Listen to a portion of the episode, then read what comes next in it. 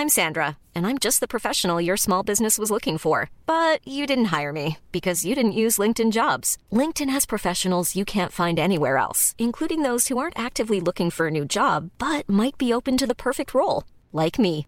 In a given month, over 70% of LinkedIn users don't visit other leading job sites. So if you're not looking on LinkedIn, you'll miss out on great candidates like Sandra. Start hiring professionals like a professional. Post your free job on linkedin.com/people today. Hola, ¿cómo estás? Te habla Víctor Hugo Manzanilla y quiero darte un anuncio súper rápido. Quiero invitarte a la semana del Expertpreneur. Es una semana de entrenamiento en el área de negocios y el emprendimiento que voy a estar dando desde el 20 de abril al 27 de abril de este año 2020. ¿ok? Te invito para que descubres cómo impulsar tu negocio una vez por todas y el método mediante el cual lograrás adquirir decisión, firmeza y claridad para ser tu propio jefe. Es totalmente gratuito y puedes registrarte desde ya yendo a emprendedorhoy.com. Emprendedorhoy.com. Semana del Expertpreneur. Te invito www.emprendedorhoy.com. Hola, yo soy Víctor Hugo Manzanilla y bienvenido al programa Liderazgo Hoy, un podcast diseñado para ayudarnos a crecer como líderes. Un programa donde te convenceremos que tú eres capaz de cambiar tu vida, alcanzar el éxito y dejar una huella imborrable en la vida de tu familia, tus amigos y el mundo. Prepárate, porque los mejores días de tu vida están al frente de ti.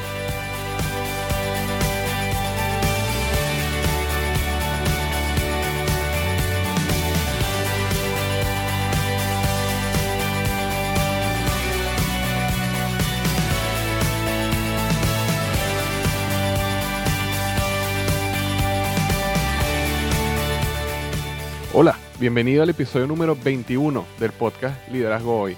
Hoy tenemos una entrevista fantástica. Tenemos nada más y nada menos que a Javier Mejías. Javier Mejías es un experto eh, en negocios, es una persona que está realmente influyendo y revolucionando la manera como deberían verse los negocios en el mundo.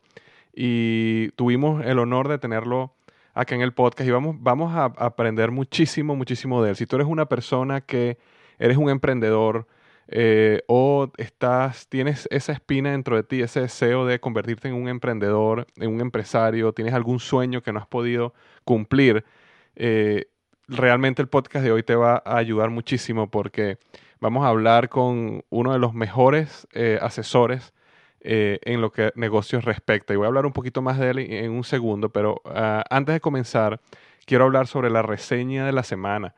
Y la reseña de la semana viene este, de México em, y viene eh, por Sergio Tirado, se llama él, me dio cinco estrellas eh, de México y fíjate lo que me dice, me dice, mil gracias Víctor, estoy pasando por una etapa muy importante en mi vida, voy a ser papá por segunda vez, por cierto, Sergio, felicitaciones por esa noticia que vas a ser papá por segunda vez. Eh, y renuncié a mi trabajo por seguir un sueño. Tus podcasts me están ayudando como no tienes idea. Gracias por compartir toda esta información y por dar un toque humano en cada uno de tus podcasts. Eres el mejor coach y líder que he escuchado. Bueno, Sergio, muchísimas gracias. De verdad aprecio tus palabras. Te deseo lo mejor del mundo en tu eh, sueño que estás eh, trabajando por lograr. Eh, admiro y te respeto por el riesgo que tomaste y, bueno, estás, decidiste salir en busca de tu sueño, en busca de lo que crees que es y sientes en tu corazón que es mejor, lo mejor para tu familia y para tu nuevo hijo que viene en camino. y te deseo todo el éxito del mundo. me siento honrado de que el podcast te esté ayudando a motivarte y que te esté ayudando a que ese proceso se haga un poco más fácil y que, bueno, eh, llegues a tener éxito. Me encantaría saber más de ti cuando, bueno, en el futuro y me cuentes cómo, cómo van las cosas. Pero muchísimas gracias, Sergio, muchísimas gracias por las cinco estrellas. Eh, me ayuda muchísimo en mi podcast cuando las personas dejan una buena reseña y te lo, lo aprecio profundamente. Entonces, bueno, volviendo al tema del podcast de hoy. El, título del podcast de hoy es conociendo a tu cliente, eh, entendiendo a tu cliente, la clave del éxito, ¿ok? Con Javier Mejías. Si existe alguien que sabe de negocios, es Javier. Eh, vamos a aprender un poquito más de él cuando estemos eh, en medio de la entrevista, pero lo que sí te puedo decir es que realmente es un honor tenerlo aquí. Es una persona sumamente ocupada, eh, es una persona que no, está asesorando desde pequeños negocios, pequeños startups, en cómo crecer, cómo desarrollar modelos de negocio que sean sostenibles, hasta grandes gobiernos en la Unión Europea. Así que realmente vamos a aprender muchísimo, muchísimo de él. Y Javier, como lo vas a ver, tiene una obsesión por entender al cliente. Y de eso es lo que vamos a hablar hoy, mucho, mucho lo que vamos a hablar hoy es, ese punto de cómo, qué tan importante es entender al cliente, porque muchas veces nos enfocamos en eh, nuestro producto y estamos tan enfocados en lo que nosotros ofrecemos que nos olvidamos entender realmente cuál es la necesidad del cliente y de eso vamos a hablar bastante hoy. Entonces, nuevamente tenemos el honor de tener a Javier y bueno, empecemos la entrevista.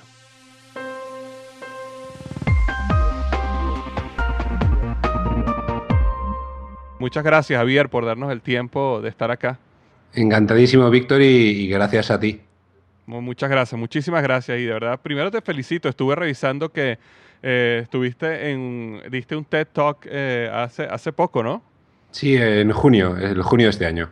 Wow, wow. Bueno, eso dice mucho de ti porque eh, para que te hayan dado ese puesto quiere decir que realmente tienes ideas innovadoras y tienes un mensaje que, que realmente quiere cambiar el mundo, ¿no?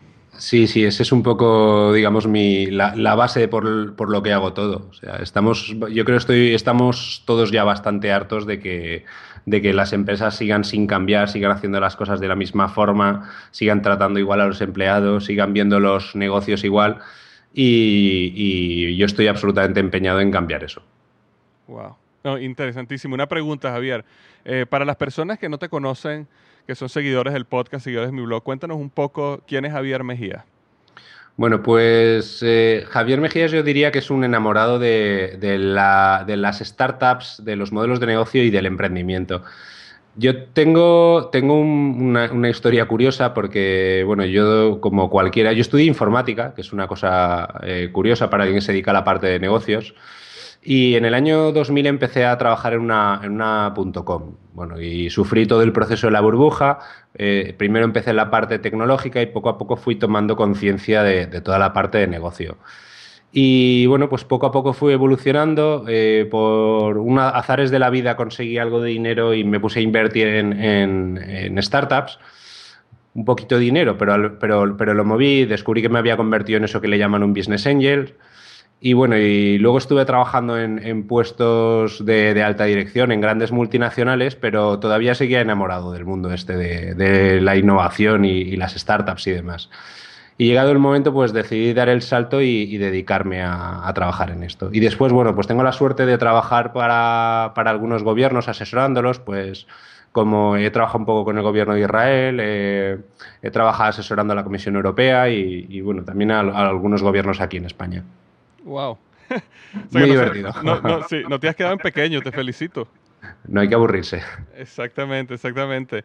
Eh, oye, te felicito, ¿no? De verdad que te, felicito. Una pregunta, yo estaba revisando, leyendo tus artículos y, escuchando el TED Talk que, me pareció eh, magnífico, de verdad que te felicito. una pregunta, tú hablas mucho sobre lo que es un pirata. Si lo puedes contarnos qué es para ti un pirata.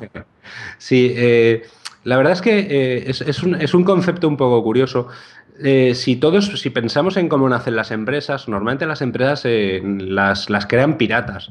Es decir, gente que con el cuchillo en la boca hace lo que sea necesario por, por hacer feliz al cliente, por innovar, por buscar una forma diferente de hacer las cosas. Y realmente ese es el espíritu para mí el, poderoso. Luego el, problema es que muchos de estos piratas poco a poco, pues eh, eh, cuando las cosas empiezan a funcionar bien, empiezan a ganar dinero, eh, llegan al famoso, al famoso break-even y, ya no pierden dinero en su empresa, empiezan poco a poco a acomodarse, empieza a crecerles la barriga y empiezan a tomarse la vida con más calma.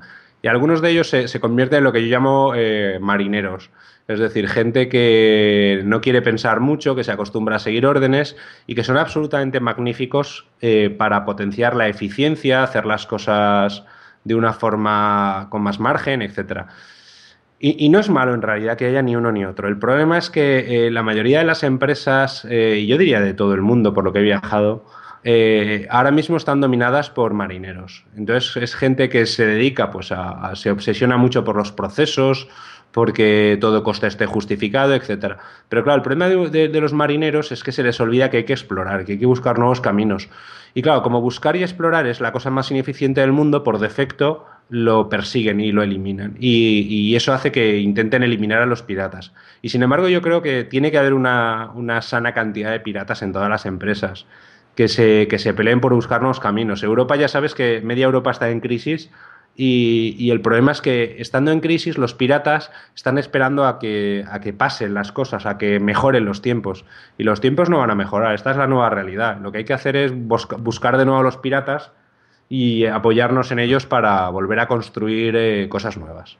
Exactamente, exactamente. Estoy totalmente de acuerdo contigo. Yo, yo mismo trabajo en una multinacional eh, grandísima, eh, Procter Gamble, que, que, debes conocer, y, y, justamente internamente siempre veo muy claro el ejemplo entre los piratas y los, y los marineros, ¿no? Porque existe esta gran organización de personas que se encargan de mejorar procesos, de que hacen la organización cada vez más segura eh, y por supuesto tienen su valor, ¿no? Pero si, tú, si uno se pone a ver atrás los grandes innovadores, las personas que realmente cambiaron el curso de la compañía y le hicieron crecer, siempre fueron piratas, siempre fueron personas que por encima de los procesos y por encima de la eficiencia y de todo eso, su objetivo era crear algo nuevo, algo grande y algo que tuviera valor para el mercado, ¿no?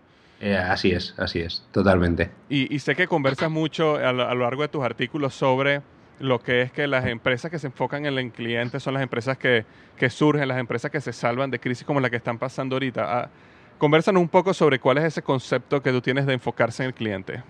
Sí, pues eh, a ver, yo, yo, creo que la mayoría de las empresas con este camino que hablaba de, de que pasan de estar dirigidas por piratas a marineros, eh, los piratas están obsesionados con el cliente, por ayudarlo, por hacerlo feliz. Y sin embargo, poco a poco, eh, cuando se van transformando en marineros, empiezan a enfocarse más en mirar qué es lo que hace la competencia, en mejorar los procesos. Y poco a poco, y sin que se den cuenta, el eje deja de ser el cliente. Fue el cliente en su momento y es lo que les llevó al éxito, pero a poco a poco empieza a ser su propio producto, empieza a, empiezan a enfocarse en mejorar todos los procesos, en las ISOs, etcétera, que no son malas per se pero, pero ese no es el objetivo. El objetivo es hacer feliz al cliente y sobre todo entender lo que necesita, no lo que dice que necesita. Porque, bueno, todos sabemos que la frase está famosa que la mayoría de la gente utiliza para no hacerle caso a, los clientes, que es, que es la de Henry Ford. Si le hubiera preguntado a mis clientes qué querría, me hubieran dicho que caballos más rápidos. Claro que no. O sea, un cliente no puede saber lo que, lo que quiere, pero sí que sabe lo que necesita. Es decir, la pregunta posiblemente debería haber sido, eh, no si queréis caballos más rápidos, sino si lo que queréis es un medio de transporte que os permita ir más rápido, más lejos y a, y a mayor distancia. Y con eso posiblemente los clientes lo hubieran entendido. Es decir, hay que entender al cliente lo que de verdad necesita. Y eso pasa por realmente pues, empatizar con él, eh, involucrar, involucrarlo en los procesos de creación y de construcción, innovar pegado a él y no, y no entenderlo como el sujeto pasivo de nuestro negocio. Y hay una frase que siempre digo, eh, que además me gusta mucho, y es que esto no va de ti y de, tus productos, sino del cliente y de sus problemas. ¿Puedes repetir esa frase? Me encantó esa frase. ¿Puedes repetirla?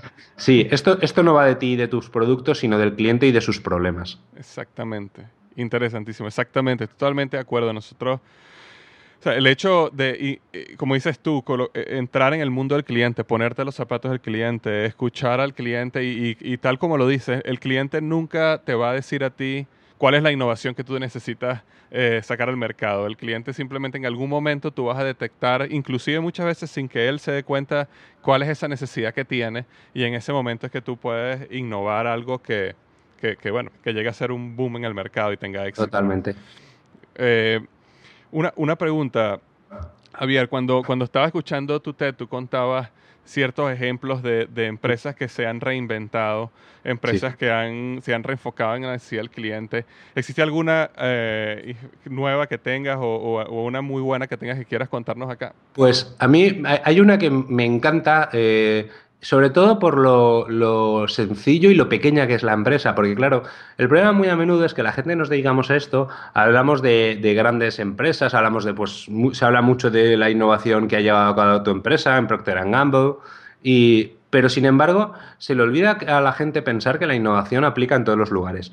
Hace poco eh, me contaban de una pequeña, un, pequeño restaurante que sirve bocadillos en, en, en Jaén, que es un pueblo del sur de España, no es, no es para nada una ciudad grande, innovadora, industriosa, sino más bien diría que es una, ciudad pequeñita y, que, digamos, basa su economía en, el vino, en el cultivo de las olivas, etc. Es decir, no es un, hub de innovación.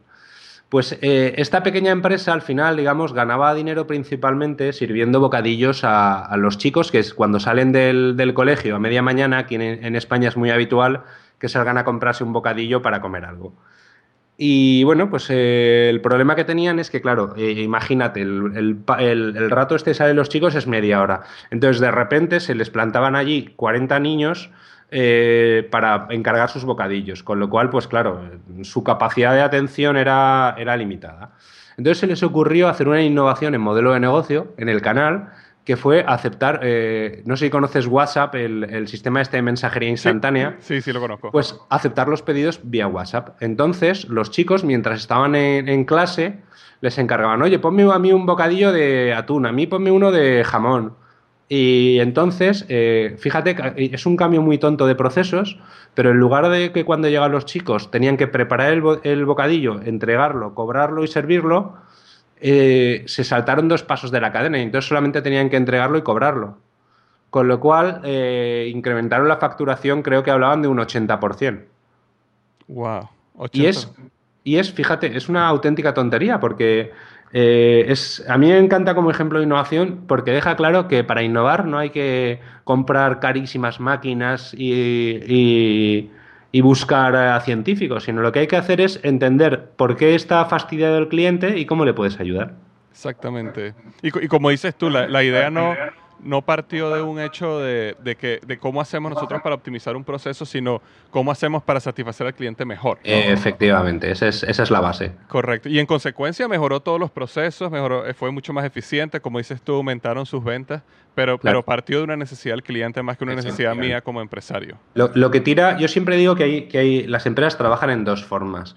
Eh, digamos, las empresas push, que lo que hacen es empujar sus productos al cliente y, claro, pues tienen que invertir muchísimo en publicidad, en marketing, etcétera, porque intentan realmente venderle cosas a los clientes que no necesitan. Y las empresas pull, las que funcionan en función, eh, digamos, en función de lo que demanda o lo que pide el cliente. Es decir, las que están atentas a las necesidades reales del cliente y sirven. Esas normalmente tienen un coste de adquisición de clientes mucho más bajo y un gasto en marketing mucho más contenido, precisamente porque no están intentando convencer al cliente de que algo le hace falta, sino que están resolviendo una demanda real. Exactamente, exactamente. Interesantísimo. Y, una pregunta, eh, Javier, para las personas que están, que están escuchando el podcast en este momento y son eh, personas que tienen, tienen un sueño, tienen una, una meta, a lo mejor, a lo mejor están empleados en un, en un trabajo que no es su pasión, pero tienen esa, esa, esa espina dentro o ese sueño de que quieren lograr algo grande, quieren convertirse en un emprendedor eh, y seguir su sueño. ¿Tienes algún, algún consejo, alguna historia, algo que les, que les puedas contar? Pues eh, el, primer consejo que les voy a dar es que empiecen ya. Es decir, eh, parece, y esto es una de esas grandes verdades que, yo cuestiono, que para empezar un negocio hay que, hay que dejarlo todo y lanzarse de cabeza al vacío eh, esperando que todo salga bien. Yo creo que no, yo creo que hay, varias aproximaciones, varias cosas que puedes hacer antes para saber si a la piscina a la que te vas a tirar tiene agua o está vacía. Y, esto pasa, pues, por primero puedes hacer pruebas para ver si realmente lo que tú quieres hacer hay, un, hay clientes detrás, para descubrir si realmente eh, esos clientes están dispuestos a pagar. Hay muchos experimentos que puedes hacer antes de dar el salto. Esa es una de las opciones y la otra es la que utilicé yo en su momento y, pues si quieres os cuento una historia personal. Como contaba yo, eh, he trabajado en una gran multinacional eh, de tecnología durante varios años en un puesto de alta dirección integrado en el consejo Y bueno, pues tenía, había llegado a lo que mis padres siempre me habían dicho que era la felicidad. Eh, un, gran sueldo, trabajando muchísimas horas, eh, con mucha responsabilidad, mucha visibilidad mediática, pero yo no era feliz, no me lo pasaba bien. Sin embargo, hace cuatro años, eh, un día dando un paseo con mi mujer, pues yo andaba quejándome de, pues de lo mal que lo hacían a veces las empresas relacionado con todo esto el tema de la innovación, que no se fijaban en el cliente, etcétera. Me dijo, no me lo cuentes a mí, escribe sobre ello y cuéntaselo a la gente. Y dije, pues vale, y al día siguiente empecé un blog. Empecé escribiendo con una sensación que todo el mundo que empieza un blog eh, siente, que es, estoy haciendo el tonto, nadie me lee. Esto eh, es, quiero decir, está bien como reflexión, pero, pero esto no, va a tener ningún impacto. Sin embargo, poco a poco eh, empezó a crecer la audiencia y, me permitió crear pues, un grupo de gente que seguía bastante fielmente lo que yo escribía. Y, con esa audiencia eh, llegó un momento donde yo descubrí que tenía algo valioso y que pues posiblemente tenía la posibilidad de, empezar a hacer algo que yo ya creía que podía hacer. Yo llevaba también durante esos cuatro años ayudando eh, gratuitamente a emprendedores pues en mi tiempo libre a un poco a centrarlos en el tema de modelos de negocio, que es mi especialidad y demás. Y entonces eh, decidí, decidí dar un salto. Y bueno, pues hubo un día que dije en mi empresa que me iba. Al día siguiente eh, a mi mujer la despidieron y imagínate el terror absoluto que sientes diciendo, bueno, acabo de renunciar a un salario tremendo y ya eh, con familia y con hijos no vamos a tener un salario fijo ninguno de los dos. Fue una situación muy, muy, muy peculiar. Me imagino. Pero bueno, eh, resultó que eh, lo dejé todo y hubo un día que a, los pocos días de dejarlo escribí un artículo pues diciendo que lo había dejado y que me iba a dedicar a trabajar ayudando a emprendedores. Y yo cuando digo emprendedores, la gente se imagina que es el que lo deja todo para montar un pequeño negocio. Yo creo que emprendedor es toda persona que está dispuesta a cuestionar las verdades y lanzar nuevos proyectos dentro de su empresa o en una nueva empresa. De hecho, tengo, tengo un cliente que yo lo denomino emprendedor y que tiene 13 millones de, clientes en España. O sea, es una empresa bastante grande, pero es emprendedor. Bueno, pues eh, anuncié esto y ese día entraron 30 nuevos clientes de golpe. Y a partir de ese momento ha sido una tremenda locura. Y, tengo la suerte, y, eso es una cosa que yo creo que todo el mundo tiene que tener en cuenta, que una vez construyes una audiencia, eh, todo empieza a funcionar de forma más fácil. Yo, por ejemplo, no hago ningún tipo de trabajo comercial. Yo simplemente eh, me entra trabajo de gente a, través del blog que dice que quiere que la asesore o que me ofrece una conferencia o un curso y yo en función de si realmente tengo capacidad a nivel de demanda de hacerlo o no, pues lo hago, pero yo no hago nada de trabajo comercial. Es decir, eh, resumiendo todo lo que he dicho, eh, primero, si, si quieres lanzar un nuevo producto al mercado, testea que haya un público detrás, que realmente resuelvas un problema y demás, y eso lo puedes hacer sin dejar tu trabajo actual, te obligará a trabajar muchas horas, pero la vida es dura. O si no, eh, construye una audiencia. Eso sí es un proceso largo. A mí me costó cuatro años. Cuatro años. Oye, me, parece interesantísimo tu concepto porque hablas de o sea, así tengas un sueño y tengas una gran pasión por empezar a, construir algo, eh, no, no, hay, hay, que quitarnos ese paradigma de que tienes que dar un salto al vacío, sino que sí existen maneras de construir algo en paralelo para, como dices tú, testear el mercado. Yo creo que es una enseñanza clave. Sí, porque al final yo creo que la, base y el, gran problema posiblemente a día de hoy en la mayoría de las empresas es que, es que, es que crean en vacío y así les va. Entonces, precisamente la gracia de, este nuevo método con el que trabajo, que eh, llámalo emprendimiento ágil, etcétera, vive de bastante, bebe de bastantes metodologías diferentes lo que te permite es comprender que bajo, bajo tu idea hay un, tienes que construir un modelo de negocio, pero ese modelo de negocio está en tu cabeza. Quiero decir, que tú me digas que vas a venderle a gente de, la, de 80 años, le vas a vender a través de Internet, puede que sea cierto o puede que no. Es decir, me, me, suena raro, ¿vale? Porque depende de en tu ciudad la penetración que tenga Internet en ese segmento de gente. Pero, pero es una hipótesis y como tal lo único que hay que hacer es comprobarla. Oye, si tú crees que de verdad el canal es Internet para esta gente, bueno, pues demuestra que eres capaz de, a través de Internet, conseguir que hagan X cosas esas personas. Si lo consigues, pues posiblemente quiera decir que realmente hay un canal. Si no, oye, no sigas por ese camino y busca un nuevo canal. Exactamente, exactamente. Sí, y, justamente ahorita el, Internet es una gran herramienta para uno mismo entender y hacer esas pequeñas pruebas de mercado eh, antes de hacer un salto al vacío, hacer, tomar un riesgo tan grande. Correcto. Por cierto, volviendo, volviendo a tu blog, que, quisiera aprovechar el momento para decirle a las personas que están escuchando el podcast que es magnífico y les recomiendo que lo revisen, que es javiermejías.com, Javier Mejías en una sola palabra, javiermejías.com slash blog. Y yo voy a dejar un, el link en el artículo para que las personas puedan eh, ir directamente y, revisarlo. De verdad que es un, blog magnífico donde está muchísimo más de lo que estamos hablando en, esta entrevista.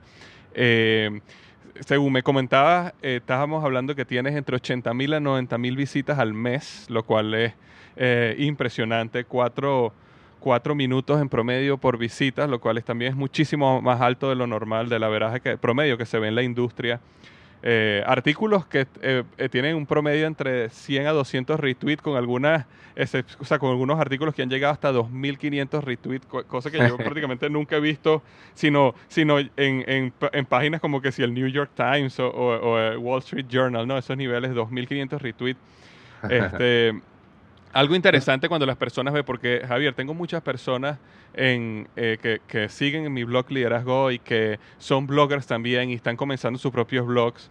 Eh, y como dices tú, al principio uno escribe para, para nadie. Yo no sé si pudieras elaborar un poco más, porque tengo muchas personas que están en ese nivel, en, ese punto. Yo estuve en ese punto y a lo mejor eh, tu historia también los motiva un poco. Sí, pues eh, yo, hice una cosa que luego he descubierto que, muchísima gente eh, ha utilizado y le ha funcionado muy bien, que es lo siguiente. Eh, yo lo primero, como, como, buen obseso del cliente que soy, lo primero que pensé es quién es mi cliente o quiénes son mis clientes, porque tú puedes ir para, para uno o dos segmentos más, no te recomiendo porque difuminarás demasiado los esfuerzos. Y una vez has dicho quién es tu cliente, eh, yo trabajo con una herramienta que se llama el mapa de empatía, si la queréis la podéis consultar en el blog, eh, que al final sirve un poco para entender quién es tu cliente, es decir, qué le preocupa, etc. Si no, si no la utilizas no pasa nada. Al final lo que tienes que hacer es ponerte en sus zapatos y pensar a tu posible cliente, sea un directivo de una gran multinacional, sea un eh, dueño de un restaurante, sea quien sea, tú tienes que pensar quién es tu cliente. Y una vez te has puesto en sus zapatos y te sientes como él, dices, ¿qué 10 dudas o qué 10 problemas grandes tengo? Y con, y con, esa lista es con la que tienes que construir los artículos que vas a escribir. Es decir, yo lo que hice es pensar, a ver, un emprendedor, ¿qué 10 problemas tiene ahora mismo que le preocupan mucho? No sé por dónde empezar, no sé cómo conseguir financiación, eh, no sé eh, cómo probar si mi idea es real o no. Es decir, eh, yo hice este análisis y, en base a eso empecé a construir lo que serían los títulos de los posts que poco a poco fui escribiendo. Y, es una forma que funciona muy bien porque en lugar de contar el rollo que tú quieras contar, estás contando algo que le interesa desde su punto de vista y hablas, como decíamos antes, no hablas de lo que a ti te apetece, sino hablas de él y de sus problemas. Y no hay nada que le interese más a un cliente que alguien que esté hablándole a él y no, y no de su producto. Exactamente. El, eh, eso que dices es tan, tan cierto. Una de las cosas que yo a veces veo, muchas personas llegan a mí y me dicen, oye, yo quisiera hacer un blog como el tuyo. Este, y yo les pregunto, ¿y de qué, de qué es tu blog? Bueno, yo quisiera eh, contar sobre mis experiencias, por ejemplo, viajando, por dar un ejemplo. Y, y, mm. es exactamente lo que tú dices, es eh, eh, yo les, les, doy el consejo de que, oye, a, nadie le interesa tu historia, excepto que seas una celebridad, ¿no? Pero en general a nadie le interesa tu historia. La gente bueno, a, tu, madre y a tu familia sí, pero, pero es un público bastante pequeño. Exacto, exacto, exacto. Entonces, ah. eh, siempre hago la pregunta es, piensa en cómo tú puedes servir al otro, al tu lector, ¿Qué, cuál, qué es lo que tú vas a dar al otro que lo va a servir. inclusive tú puedes siempre hacer esa, pues, tu misma pasión, si tú, por ejemplo, si tu misma pasión es viajar y tú quieres hablar sobre viajar, lo puedes hacer y darle un twist y en vez de hablar de tus viajes simplemente y contarlo como una biografía o como un diario, empezar a hacerlo como, oye, tips para viajar o cuáles son los consejos si viajas a esta zona. Entonces ya las personas empiezan a verlo como algo útil para ellos. Me parece muy, muy interesante lo que dices. Y entonces, ¿en qué momento, Javier, de que tú empezaste a escribir, eh, empezaste a ver... Eh, ese, eh, empezaste a darte cuenta que tenías tracción del público y empezaste realmente, porque yo me imagino que hay un momento donde tú te manejas por una decisión personal, pero ya hay un momento donde la, motivación de que sí estás tus resultados de tu blog sí están empezando a funcionar, ya me imagino que eso también te empieza a dar motivación. ¿En qué momento sentiste tú que tuviste ese, ese, pues, ese, punto de inflexión. Sí, sí, sé lo que dices. Pues eh, yo, yo, empecé escribiendo muy poco a menudo, es decir, eh, caía en, uno de los errores típicos de los bloggers, que, es escribir cuando tienes inspiración. Eh, la inspiración es, es no sé si era Pablo Picasso que decía que la inspiración existe pero tiene que encontrarte trabajando. Es decir, de lo que estamos, de lo que estamos hablando es que eh, yo leí un, artículo hace algún tiempo de Carlos Bravo, que es una persona que tiene un blog muy interesante, eh, sobre, sobre, entre otras cosas, el tema de cómo escribir para los blogs y decía, el secreto para escribir bien. Y yo rápidamente fui a mirarlo y decía, escribe por la mañana, escribe por la tarde, escribe por la noche, escribe cuando tengas ganas, escribe cuando no tengas ganas, escribe cuando estés cansado, escribe cuando estés dormido, escribe, escribe. Al final, la clave es esa. Entonces, poco a poco yo empecé a escribir un poquito más, me apeteciese no, porque claro, al principio cuesta un montón los artículos, te cuesta muchísimo rato eh, un artículo y luego poco a poco cada vez menos.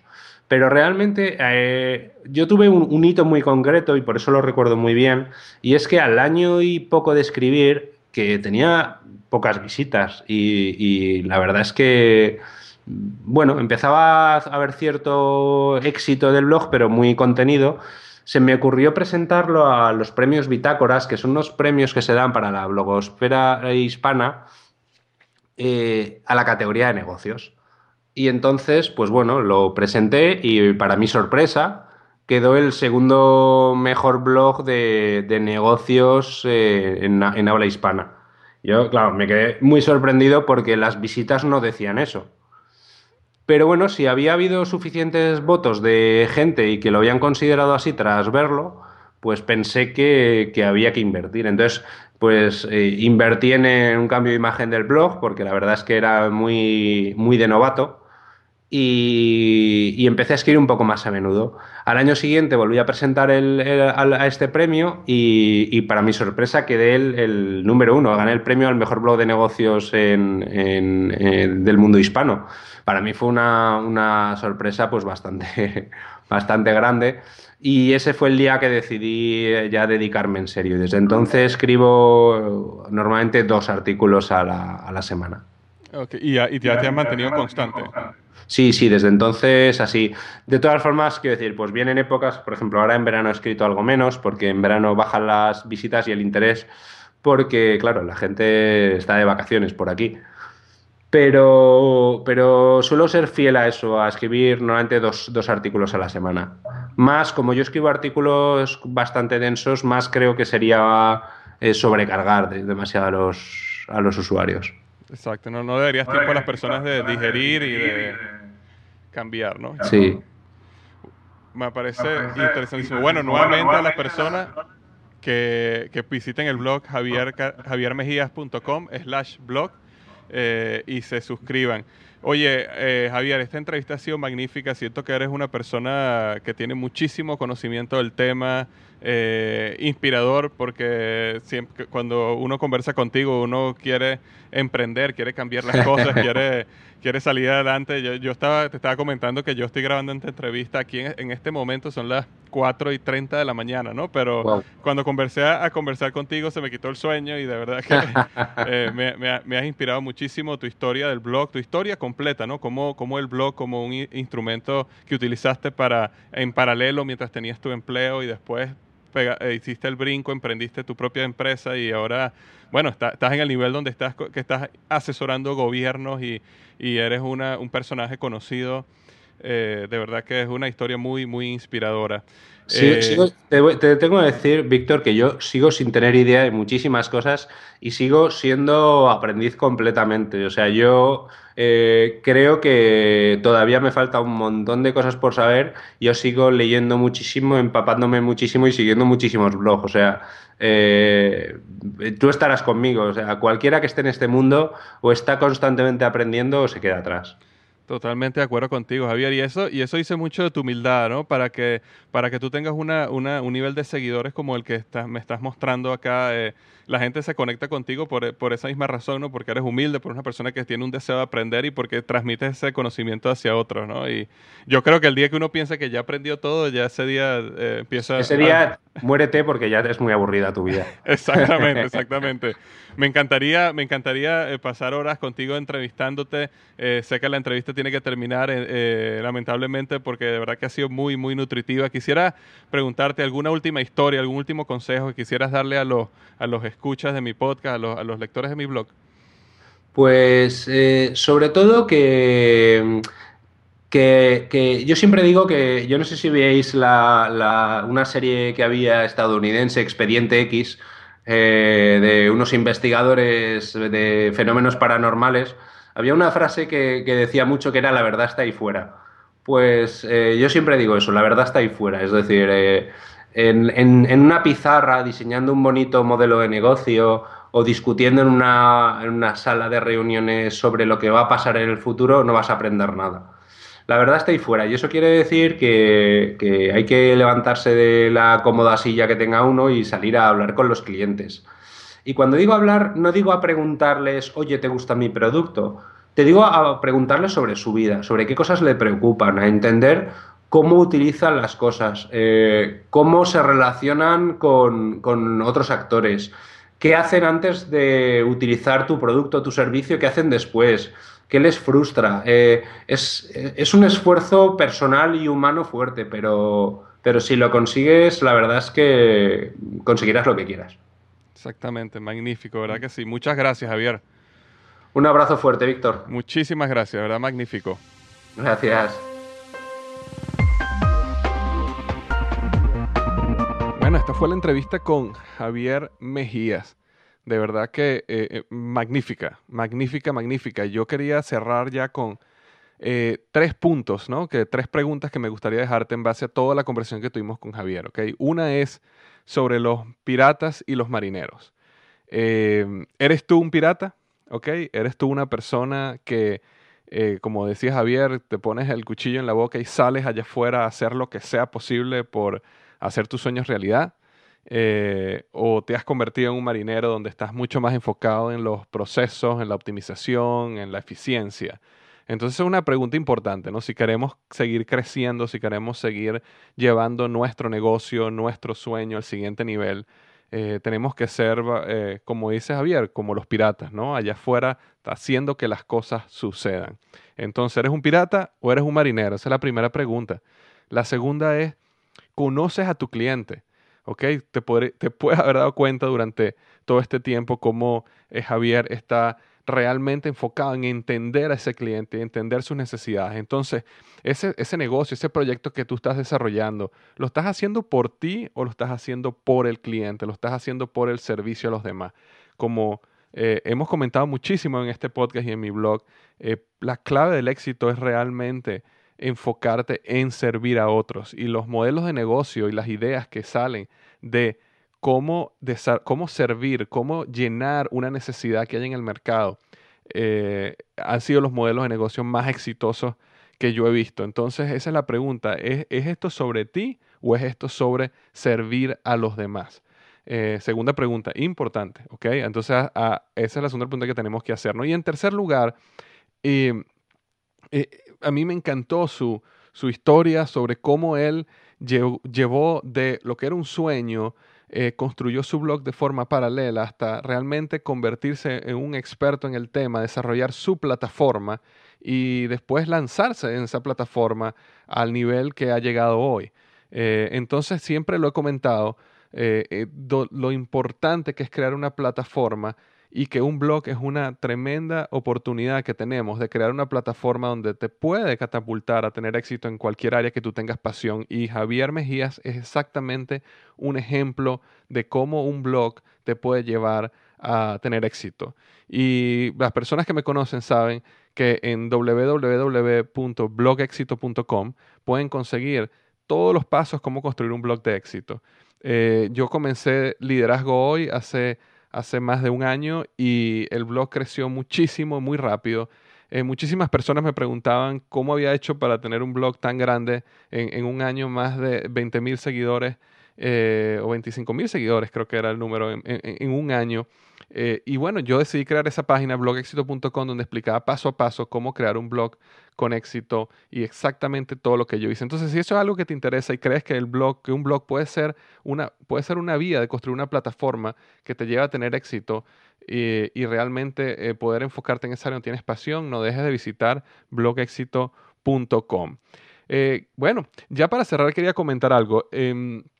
Yo estuve revisando las estadísticas del podcast, eh, lo cual quiero comentarles que hace poco rompimos una, una meta que, que, yo no pensé que íbamos a poder romper tan rápido. Mi, mi, meta inicial cuando yo lancé el podcast era poder llegar a 50 mil eh, podcasts escuchados eh, en un año.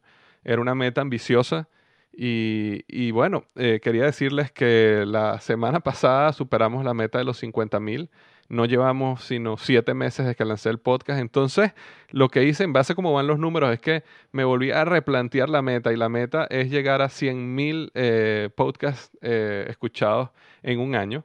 Y, creo que estamos en proceso de lograr eso porque el podcast está creciendo muchísimo, especialmente en los últimos eh, dos meses. Entonces, uno de los lugares donde he visto que ha crecido muchísimo es en iVox.com. Si tú estás escuchando tu podcast eh, de iVox.com, eh, mira, me ayuda muchísimo cuando le das like, cuando comentas, cuando te suscribes, cuando lo recomiendas con otro, porque me ayuda a crecer a los rankings en iVox y el crecimiento que tenían los rankings rankings en, eh, en iVoox ha sido impresionante y me está ayudando muchísimo a tener visibilidad en esa plataforma. Igualmente, si estás en iTunes y lo bajas de iTunes directamente en tu iPhone o en tu, en tu iPod, em, las reseñas son súper importantes. Entonces, si, si puedes ir y dejarme una reseña, si te parece que este podcast tiene cinco estrellas, también me ayuda muchísimo a que el podcast se haga visible eh, ante otras personas que estén buscando este tipo de información. Muchísimas gracias porque realmente el crecimiento que ha tenido el podcast es gracias al apoyo de ustedes, eh, al apoyo tuyo por haber escuchado, por haber tomado el tiempo de eh, ayudarme bien sea en iVoox o en iTunes y dejarme una reseña o darle like, suscribirse, eh, mostrarlo a otros. Entonces eso me ayuda muchísimo y por eso mil, mil gracias. Para cerrar, bueno, como siempre digo, recuerda que los grandes días de tu vida están al frente de ti.